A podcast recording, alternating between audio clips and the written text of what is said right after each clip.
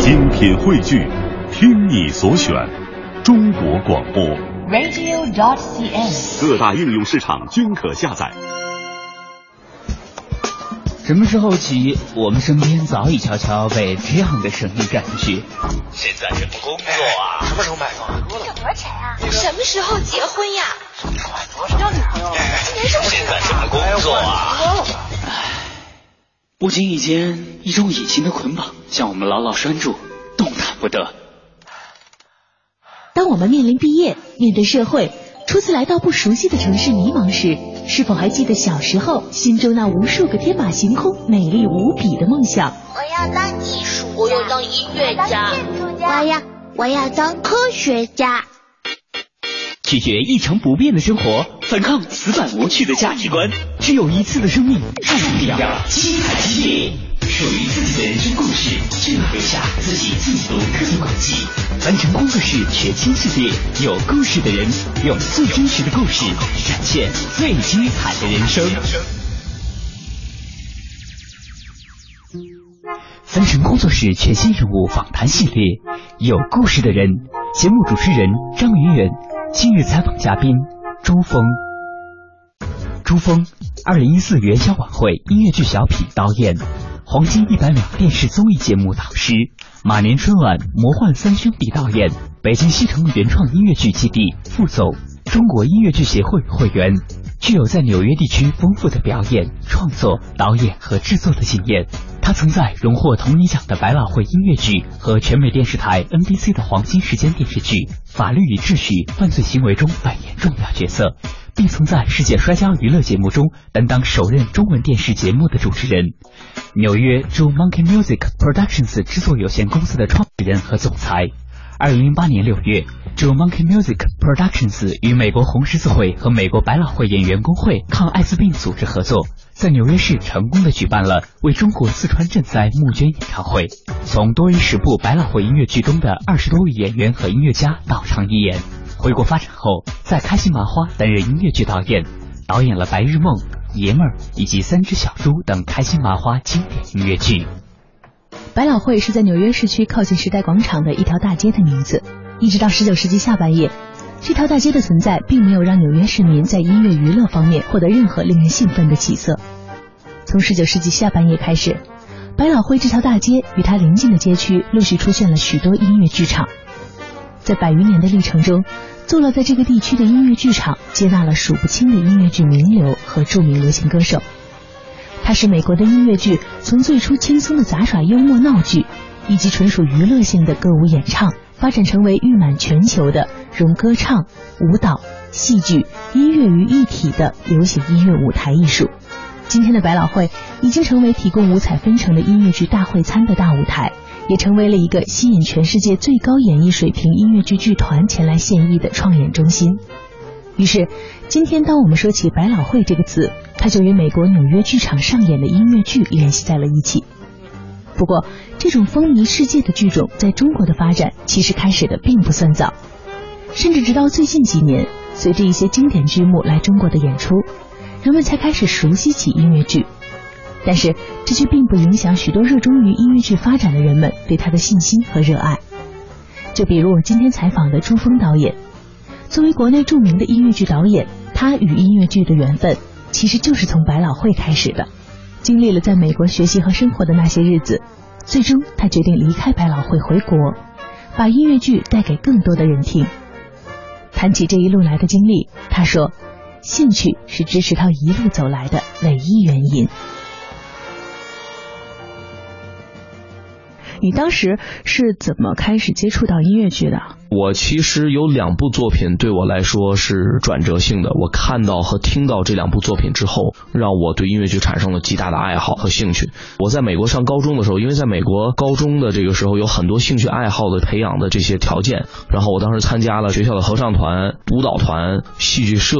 还有一个叫 show choir 的一个东西，就是是男是女，然后也有的时候还配爵士乐队，然后各种片段性的歌曲舞蹈。感觉像什么舞出青春里面的那个有点就是那个收块儿，对对对对。然后我们会比赛，但我在更早的时候就接触表演，我是很自然的走到了表演的这条路上，选择当了演员。音乐剧呢，我当时首先是我一个朋友给我介绍《吉屋出租》，中国忘了是怎么翻译的，叫《Rent》一部音乐剧，是百老汇把。年轻的观众、旅游游客又带回到百老汇的这个商业票房的一个关键性的作品，摇滚音乐讲述的就是比较敏感的话题。你刚才说带回，就其实有一段时间，其实年轻的观众对百老汇的音乐剧不感兴趣了。对，在百老汇历史当中有过一段其实韦伯时期的末期，百老汇现在也比较分裂，有一部分很多的这个观众人群是住在百老汇周边的犹太人，都是五六十以上的偏女性为主。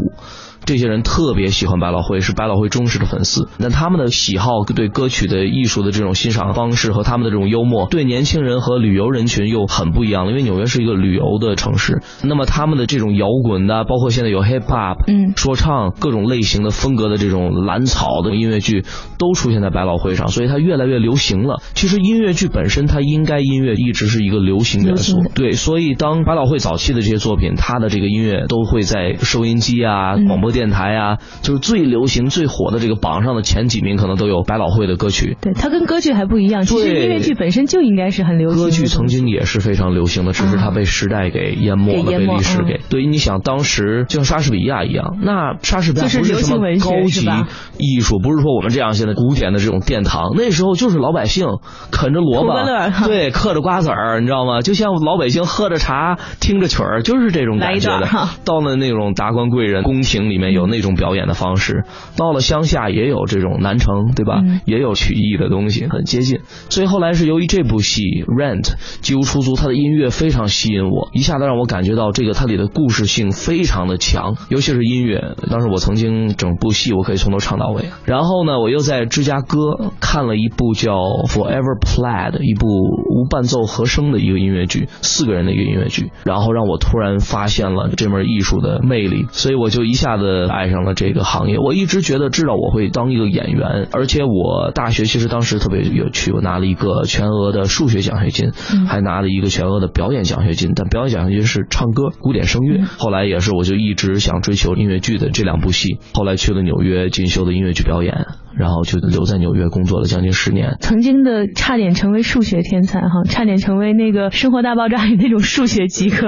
所以我是搞这行里面比较少的理科好的。当时其实就是这两部剧，让你在那个本来对文艺很广泛感兴趣的时期，突然就锁定了这种形式。对，我想当一个音乐剧演员，在美国尤其是不像中国的演员串的这么厉害，就在中国这个演艺界，演员会演舞台剧，会演电视剧，会拍影视，会唱歌。所以在美国，你要选择，就在上学的时候就感觉我要当影视演员，还是舞台剧演员，还是音乐剧演员，还是舞蹈演员，或者导演。有好多导演去学历史或者文学啊，写作都是这个偏多一点的。其实你当时也比一般的爱好者占有先机了，就是你自己本身的条件，还有你之前曾经在学校里面说是课余活动，但其实很多的表演的机会也给你有一个先决的条件。那真正去做了，想去做一个音乐剧演员之后，发现真正百老汇的大门向你敞开了之后，你看到了什么？怎么说呢？这个其实我接触艺术这个行业更早了。我是小时候是天津电视台，我小时候在天津长大，中国到十三岁，然后搬到的美国，所以那个时候我就开始接触文艺这个行业。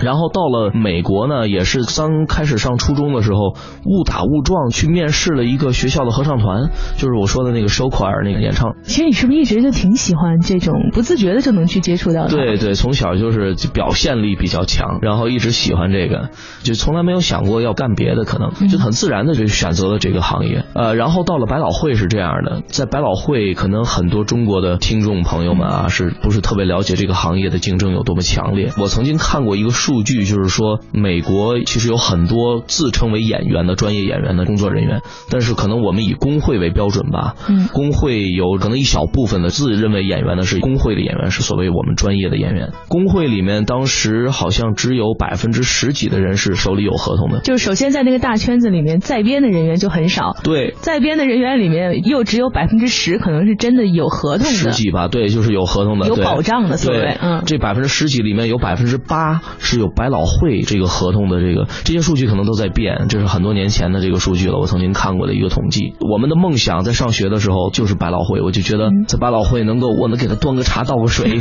提个鞋，我就是参加。所以我大学毕业之后曾经就是做过舞台上电工、木匠、灯光，只要能就是。对对，但都不是百老汇的舞台，都是其他的这种剧院。然后等我上了百老汇的戏以后，我其实发现了两个事情，一个是第一，其实在美国变化其实不是特别大，我们每一个演员再小的戏都是非常认真的去对待，这一方面是非常非常好的。到了百老汇呢，我们的工作态度其实没有变，只是我突然发现身边的这些人的能力都非常非常棒了，就是大家都是这样一路磨起来。对，但是呢，发现我们还是这还是就是另外一部戏，而且突然我发现有一个更加恐怖的事情，就是我发现一个梦想，觉得可能不能实现的一个梦想突然实现了，接下来怎么办？我突然发现，其实我人生一片迷茫，在那个时候。当时你多大？我当时二十三。哇，其实这真的挺梦幻的，就二十三岁真的成为百老汇的演员了。有一些人在美国几十年、三十年、四十年，天天演戏，他都成为不了工会的演员。嗯，更何况演一部百老汇的戏。我现在还有好多朋友都非常好的演员，比我好很多很多的演员，现在还没有演过百老汇的戏，在百老汇的舞台上。所以你当时本来是在别的地方，在舞台上给人做各种帮忙的工作，然后一下子自己实现了这个愿望之后。我觉得你感到迷茫也是正常的，就是突然一下觉得本来自己好像离那个愿望很远，一下子就站在那聚光灯下面了。对我当时有两个印象特别深的事情，一个是我百老汇的第一场演出，一个千人场，呃，Marian Marquis 那个剧院就在时代广场的边上。然后演完出以后，全体的这个观众站起来起立鼓掌，掌声持续了一分多钟。然后当时我就站在那个灯光上，我真的有一种感觉是舞台上没有任何其他的人，只有我自己。然后所有的掌声都是为了。我啊，这种感受真的真的有这种感觉，浑身汗毛直竖，就觉得我的这一生的这个梦想，还有各种阻力，就真的想让你痛哭一场，在那个时候。但是很快就变成了每一场演出都是一样的，白老师是一部戏，那部戏最后我演了一千多场才结束。所以到最后，你演到一段时间之后，就是他不停的重复重复，但是你每一场都要尽你最大的可能，能够让这些观众能得到同样的这种感受。我们有的在百老汇有一句话，就术语，我们叫这个戏累了，就是发现有的时候演的时间太长，这个演员演的时间太长，这个戏会累会疲劳。这戏本身不能重生，不能有对节奏还还是卡的挺准的，然后演员也很尽力。但是他没有那种新生的那种那个新戏的那种活力，就突然消失了。然后突然也意识到我接下来要干嘛？我接下来还要当演员，我再演一部百老汇的戏。然后我身边有一些演过十几部百老汇的戏的这种百老汇的元老了，但是他们在干什么？他们在抱怨。他们在抱怨他们身体吃不消了，他们的这个收入也是没有那么大的增长，然后面临着很多经济上的一些压力，家庭上的困难。就是你那个高高在上的梦想，对，突然一下子变成了现实了。对我接下来干什么？我像你说的，二十三岁。我难道二十三岁我就走到头了吗？因为百老汇就是舞台上全世界的这个最高的一个殿堂。嗯，那我又是在一个同你奖最佳音乐剧的这个戏里面，还能有什么比这更好？除非接下来就是同你奖最佳演员、最佳男一号。但是实话实说，作为一个亚裔演员，在那个环境里面，这个是太难了，就更加高不可攀了，就是想都不敢想的事情。而且有的时候，我们的梦想，比如说出现在这部剧里面，就已经一定程度上满足这个梦想。梦想没有具体到我一定要我，你想，我当时想我在那边。当个厂工都是一个梦想，就给他们端茶倒水都可以。然后真的这个梦想突然实现了，就突然想接下来要干嘛？也是由于这个原因，在纽约创立了一个自己的一个工作室。一开始，后来一点点做成一个公司。然后很荣幸的遇上了这个百年不遇的金融危机，也是当时一个印象比较深刻的一个事情。我当时其实很多年一直想着回国，回到中国看看这边的情况，然后发展音乐剧，因为那边已经在做公司了。你当时的公司是在做什么的？当时就是。制作，但是我们可能很多收入来源是与广告啊，或者是企业宣传片最大的收入。所以其实是跟你的音乐剧的这个梦想是割裂开的，是另一个好像更实际的一件事儿。呃，我们也做舞台制作，也有，但但是呢，就是我说的是经济来源，就是工资的最大的。曾经当演员的时候也是想回国看看国内报效祖国，对吧？这个音乐剧行业事业怎么样？但是你知道这种决心，或者是因为你要离开一个环境的那个需要有很大的。一个决心，或者说一个很大的推力。对对对，然后但是金融危机就给了我这个非常大的推力，一下子就把我扔回来了。同时，我爱人我太太，她是演了一部中文版的《I Love You Perfect Now Change》，我爱你和林依轮演了一部音乐剧，当时制作方把她带到中文版，带到纽约百老汇和英文版的同台演出。嗯，然后我呢也是制作方的宣传方面上的一个负责人。然后由于这部戏认识，正好也是由于这样的一个私人感情的原因，就让我就更想回来。对对对，就回来。回来之后又是经历了很多很多。当时其实你看啊，如果往回看金融危机零八年，其实那个时候我们虽然可能更多的国人对音乐剧的了解，或者说对百老汇的了解，什么经典剧目的了解可能没有那么多，但是大家一提到百老汇这三个字，就知道背后是意味着什么的，好像觉得那个灯光就在那儿了，然后掌声就在那儿了。但是真的在我们的生活中，零八年那会儿，好像我们接触到的音乐剧其实还挺少的。对对，真的比较少，而且中国现在知道的几部音乐剧，你看《悲惨世界》、《歌剧魅影》，嗯，都是韦伯末期的一些，现在百老汇来说偏老的一些剧目了，而且是偏悲剧结构的，嗯，它有喜剧的这个元素在里面，但是戏剧结构是悲剧的结构。好像前几年最早在国内一下火了音乐剧《猫》，嗯，猫，当时一下子就是让大家开始都去看那首歌嘛，对，都去看音乐剧这件事儿。对，《猫》这个戏呢，也是比较特殊的一部音乐剧。也不是比较传统的百老汇的音乐剧，它你看它的形式，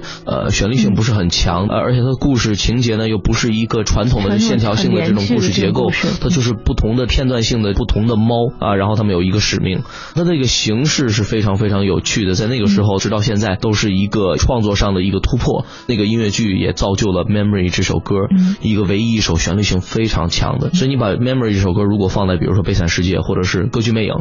那它一下子就会暗淡。很多，因为在一个旋律性非常强的音乐剧，也是为什么造就了中国在原创音乐剧的行业里面，嗯。你看现在有很多的这些原创的音乐剧，规模非常大，嗯。然后曲风呢也是一首大歌接一首大歌，就是比较像韦伯时期的这种轻歌剧类型的这种音乐剧，大型辉煌的这舞台制作，巨型的成本，然后包括每一首歌都是比一首更加的宏伟，但是整体的故事性不是很强。但是其实，在韦伯时期，在美国音乐剧也经历了一段时间，是他的。这个故事性可能逻辑性没有那么强，嗯，它是也是靠形式或者是几首大歌来去推动的。但是现在百老汇，我觉得超越了这个阶段了。他对故事的这个要求和人物的这些要求，还有他的这个连贯性和故事、音乐、舞蹈的结合性，要要求的相当相当高了。我总觉得中国吧，我们也要走我们的这条路和一个进化的过程。嗯，但是我觉得这条路会比美国要快很多。我们也不需要回到他们的这种一百年前，然后一点一点的再重新。走过来，在戏剧方面上，我觉得我们一直在追求的一件事，这个各个行业，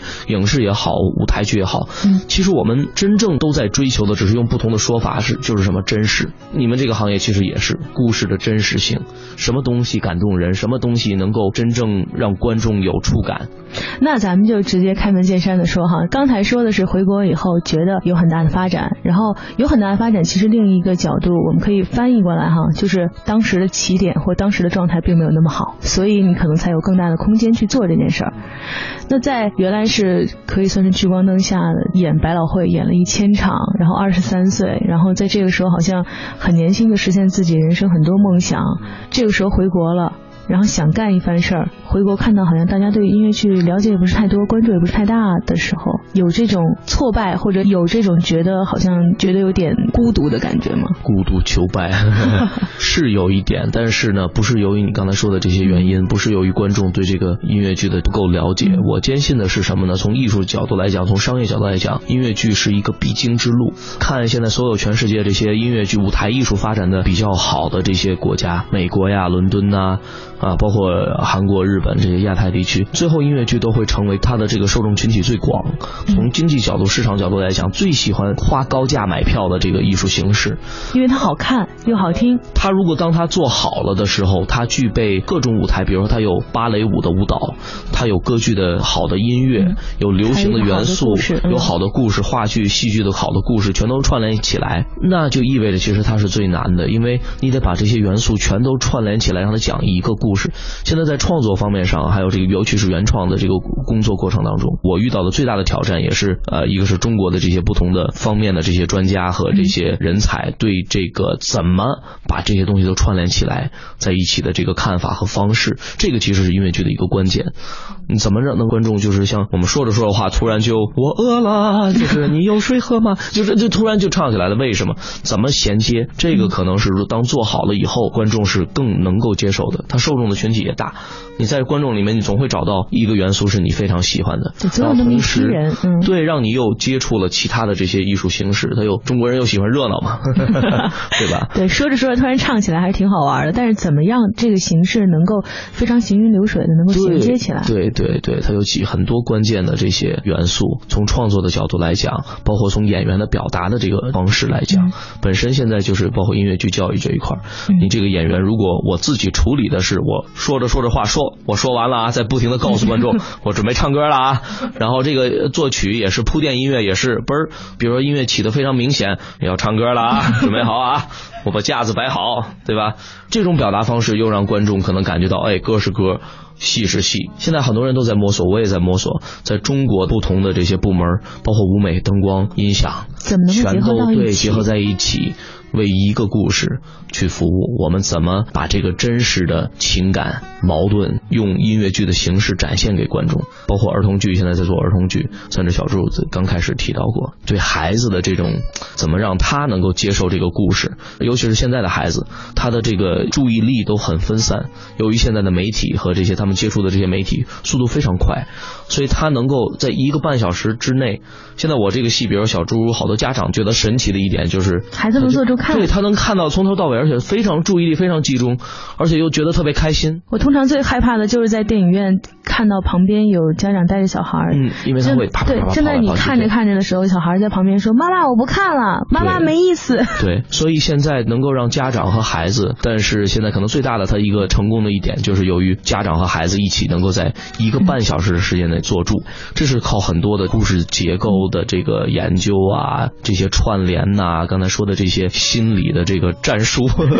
所有大家看不到的这些心理战术，各种修改，多少版本的这个修改，现在在演的时候还在不停的在根据，因为孩子是最不可控或者预料的一个观众群，你根本不知道他会说什么，我们就在统计，所以我觉得这个又是真的很有意义的一件事，所以我现在也坚决的决定我要把儿童剧的这个事情做下去，而且能够让中国的孩子在更早一点接触到音乐剧的形式，包括在那个四到八岁的年龄段，是我现在比较注重的一个点，那个时候儿童的这个。大脑脑细胞的增长的速度是最快的，所以那个时间是特别特别重要的。而且发现音乐、舞蹈这些东西会刺激孩子的一个脑细胞的增长，有很多研究证明这一点。然后今年一五年的一月一号，我觉得。应该是全中国第一场演出，十点早上十点，三只小猪演了一场，我就是整个是在孩子和家长的这个欢笑中度过的，我觉得特别特别好，对，多么好的一件事儿。在美国的时候是在百老汇，然后演非常知名的剧目，然后回国之后到了一个年轻人非常欢迎的开心麻花，给小孩做音乐剧。其实这两种又感觉是完全不同的类型，在音乐剧里面是完全不同的类型。当时怎么会想到？其实这样的，这部戏我们在美国注册了一个美国音乐剧的一个协会，然后每年它会推出几部只有我们协会会员才能够看到的全新的最好的几部新戏。然后前年呢，我带着我们公司的老板看上了《三只小猪》。调研这个市场的过程当中，发现真的中国儿童太需要这样的作品了。他的音乐非常非常的好，因为中国你像这些现在就是一零后的孩子，一零后的孩零后的孩子，他对这些音乐的这个素质和要求其实相当高的，比我们的一些审美标准可能还要高。而且对西方的一些音乐的这些节奏感啊，还有它的旋律性，可能会更加敏感一些。嗯，呃，也是为什么这个戏现在三只小猪的一个成功的一点。其实也正好是给了你一个机会，一下就变成孩子王了，天天。揣摩孩子们喜欢什么？用你的话说，在不断演的过程中，让这个戏能够不断的有新的东西，有那种新的力量出现。对，是。您正在收听的是凡尘工作室全新人物访谈系列《有故事的人》，精彩稍后继续。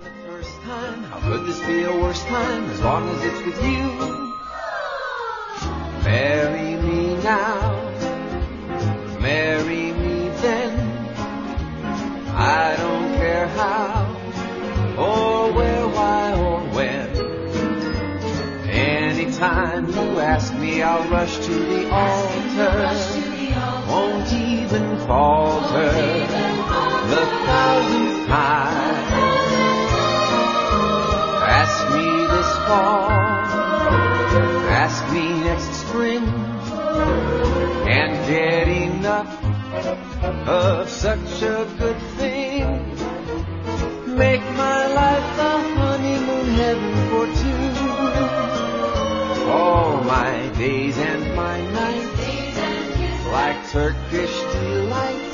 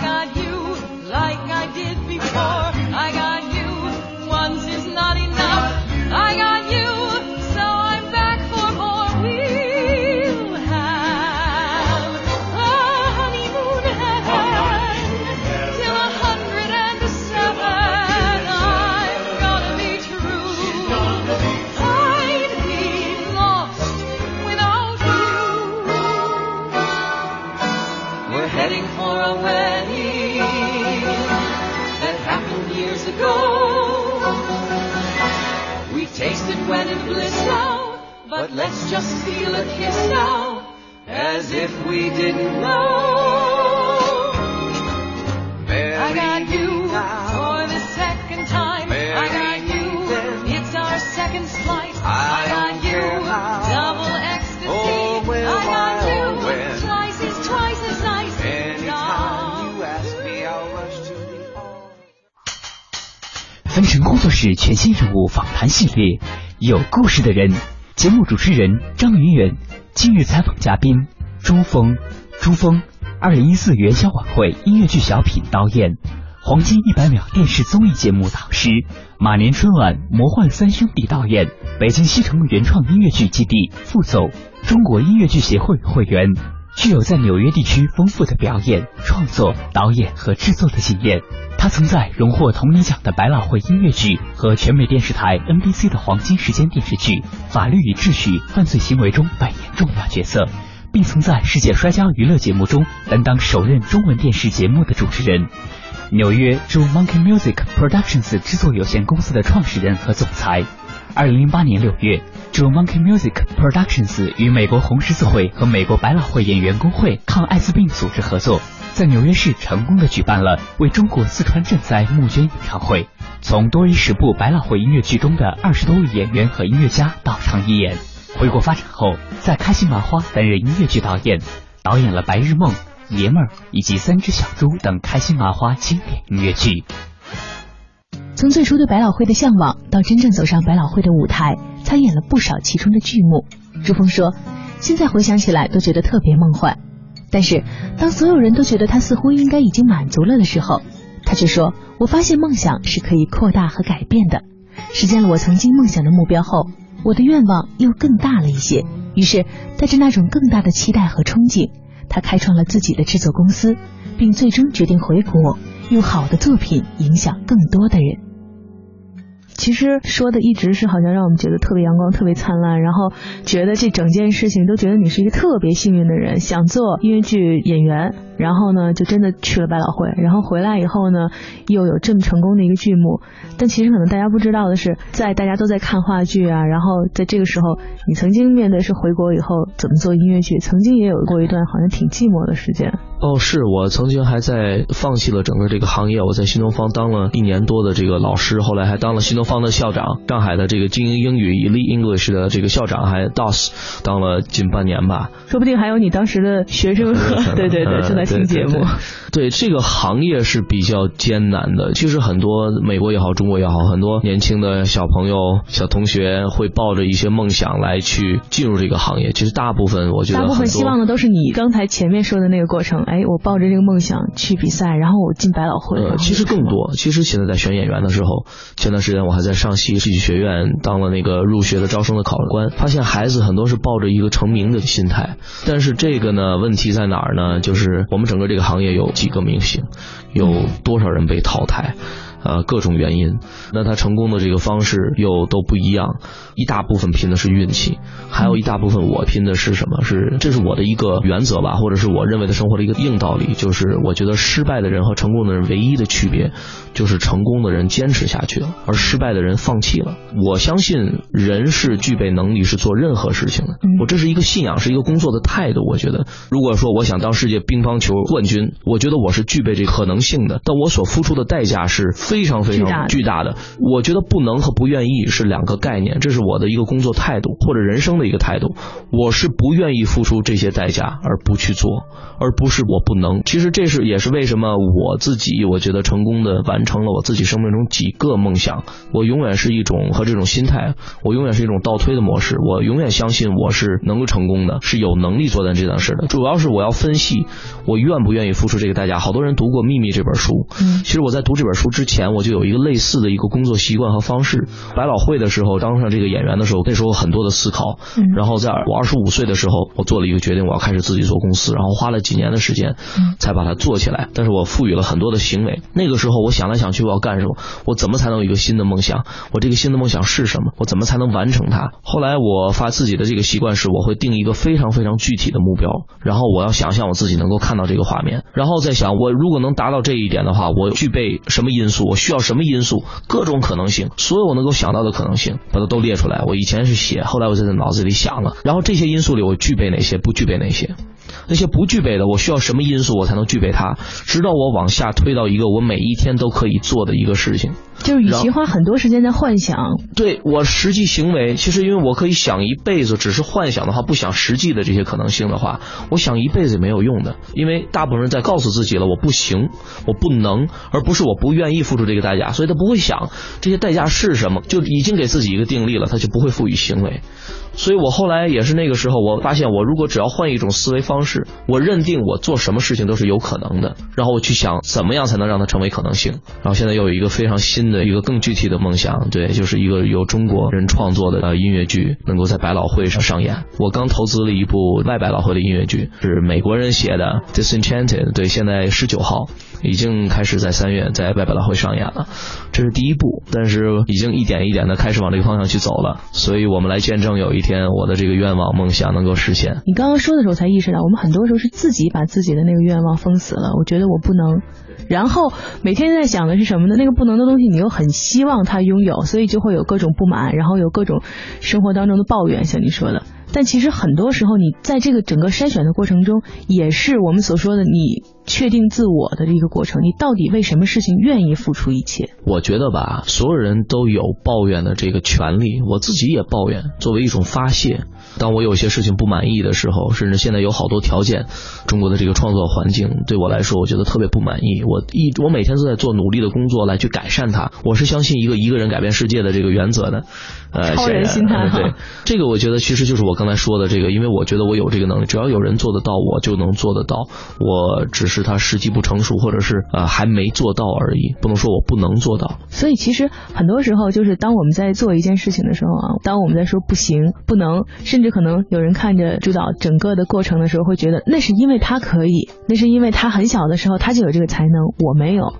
但是恰好可能大家忽略的是，你也曾经给别的舞台做过灯光，做过各种其他边角的工作，然后站在了那个聚光灯。是是是，对，因为我也去花了很多时间去想我需要什么，然后是真的去赋予行为去做，去来收集它。所以有的时候你这个梦想会变，在过程当中，我有学生就是他做着做着，突然发现他的梦想变了，他想得到的这个东西更大了，他觉得发现这个目标已经不够满足他了，然后他就会有改变的这个方向。然后但是其实就是一个怎么赋予行为的一个具体实操性的问题其实就是一个思想上的很小的一个调整。我不知道啊，如果这个听众听到这个以后，会不会有一些人会由于这个方式而改变了一下这个自己的？生活反正我自己的生活会被彻底的改变了。其实听起来好像是一个挺阿 Q 式的方法，但是如果真的去想的话，它是一个特别现实、特别可操作性的问题，真的是任何一件事情都可以做到，关键是你愿不愿意付出那个巨大的东西，然后在这个愿不愿意的过程中，你就可以判断出来自己是不是真的想。真是不是真想要这个？然后在这个过程当中，然后去寻找你自己真正想要的东西。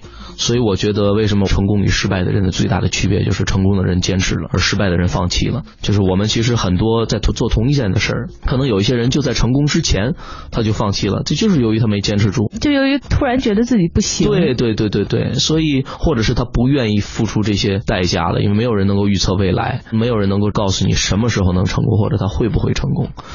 你就要冒这个风险嘛。人生就是一个冒险。听到这儿突然又觉得特别的励志哈。聊得越来越深了哈。接着回来哈，原来是想当音乐剧演员的，所以回国了，相当于给你一个机会，能够实现以前做不到的那部分，就是更多的参与到创作，然后能够掌控全剧。对对，更多的这方面上呢，因为早期现在还是比较早期，还是有一点混乱。现在有很多事情，其实我有大部分的压力和这些无奈，或者是只有我老婆看得见我这一面，就是非常抱怨的那一面，我会把它全都压在心里，然后偶尔会爆发出来的这些东西，挑战非常大，但是它的前景也非常非常的大。而且我觉得中国的老百姓非常需要这个，现在的生活越来越好了，对艺术的要求越来越高了，而且我觉得这是我们的一个义务所在。我们需要在，我觉得文艺行业里，我们有两个基本的一个义务，一个是娱乐，这个是最基本的。我觉得我们是娱乐行业嘛，在观众得喜欢你的东西，不管你的观众是谁，你可以有自己的目标观众，不能说所有人都喜欢，不见得，但必须得有你的目标观众是喜欢你这个东西的。娱乐是第一位，在这个基础之上，我们要提高刺激我们的这个目标观众的他的意识和这个素质，这是我们的两大义务。你不能纯娱乐又没有这一层的这个刺激和挑战，那又是另外一种，我觉得就没有做到我们的这个基本的这个要求。对我们这个娱乐行业的这个工作者来讲，啊，这是我的一个信仰。其实从做音乐剧来说哈，现在在做的三只小猪，主要的观众是小朋友们和家长，有想过说在给年轻的受众带来什么新的剧？你是说十二三岁是这种年轻的小朋友吗？那个可能是更幼小一点，比如说 二十多岁的。哦，麻花，我们现在其实目标观众就是二十三四岁到四十多岁的这个年龄段，毕竟他的这个收入看戏，它本身确实比较贵，它票价就局限了我们这个目标观众一个收入的一个环境，要不然它支撑不起。麻花做的大部分都是为这个观众群做的，年轻的观众群。音乐剧我们现在有几部戏了，《爷们儿三》也在火热上演，票房也非常好。这个戏也是第一部成人音乐剧，我们叫成人音乐剧，现在在我们内部感觉好多观众反映是，哎呦，音乐剧真好看，它有这样一个口碑。我每年会推出一部这个给成人看的，我会希望每年会推出一部新戏。今年年底呢，就是中文版的《Disenchanted》，就是今年的十一月左右。我们其实传统中的这些公主，白雪公主啊、睡美人啊、灰姑娘啊，然后但是现实版中的她们，但是白雪公主呢，可能就是一个抱怨的一个女强人，然后睡美人呢很胖很胖，因为她不锻炼嘛，然后脑子有点问题。灰姑娘也是特别特别的二，然后花木兰就不停的说我不喜欢男人，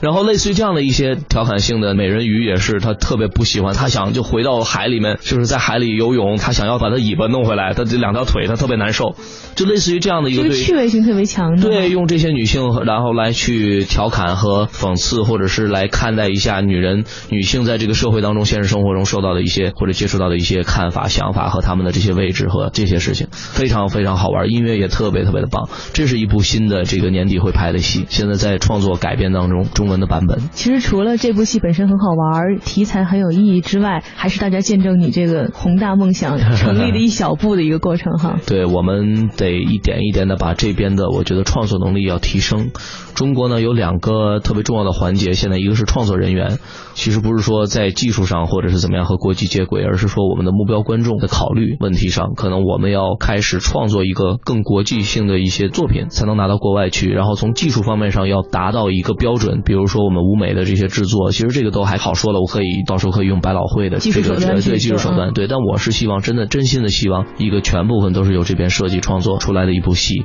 可以到百老汇去，所以也是一步一步的，我们要引进一些好的适合中国市场的一些作品，然后开始这方面的交流。所以其实说这么多音乐剧啊，再回到你的生活的话，其实能感觉到呃一路以来，从一个想要成为音乐剧演员，直到现在成为音乐剧导演，甚至怀有一个想把中国的音乐剧带到百老汇一个人改变世界的梦想。这一一路走来，好像我感觉整个音乐剧带给你的，并并不只是一个心中梦想的实现，而是更多的你对你自己那个心里面那个愿望那个小沟，一步一步确定，也是由于音乐剧给你带来的，然后又给你生活带来了更多的，你可以说憧憬也好，未来的目标。对我也没想到，其实早期，可能早期我更多想的是影视音乐剧，真的给我带来了很多。所以也说回到我们当时说一些学生啊，或者新的，尤其是年轻的听众想考虑这个行业的，我是怎么走过来的？我真的是狂爱这个音乐剧，我喜欢创作的痛苦，我喜欢这种纠结，越纠结越痛苦，然后最后其实我的收获是越大的。我为了生存，也曾经就是在百老汇打工端盘子。元旦的时候，一个人坐在急诊室里面，手上二度烧伤，由于油泼到了我的手上，在在餐馆里面打工的时候，他各种辛酸苦辣也都经历过。这个行业就是又是一个坚持。我的所谓的成功，目前的成功，就是由于我现在坚持到现在了。我身边的很多人没有坚持住啊、我也比他们幸运。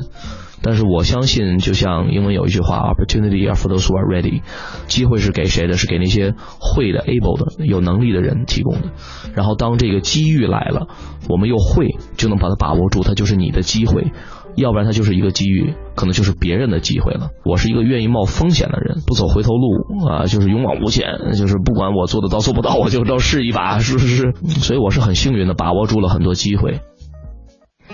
每个少年的心中都会有一个关于未来和梦想瑰丽的图景。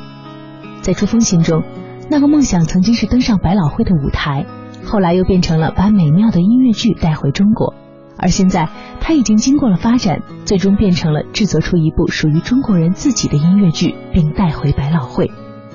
当我感叹这一路来他似乎总能美梦成真的时候，他告诉我，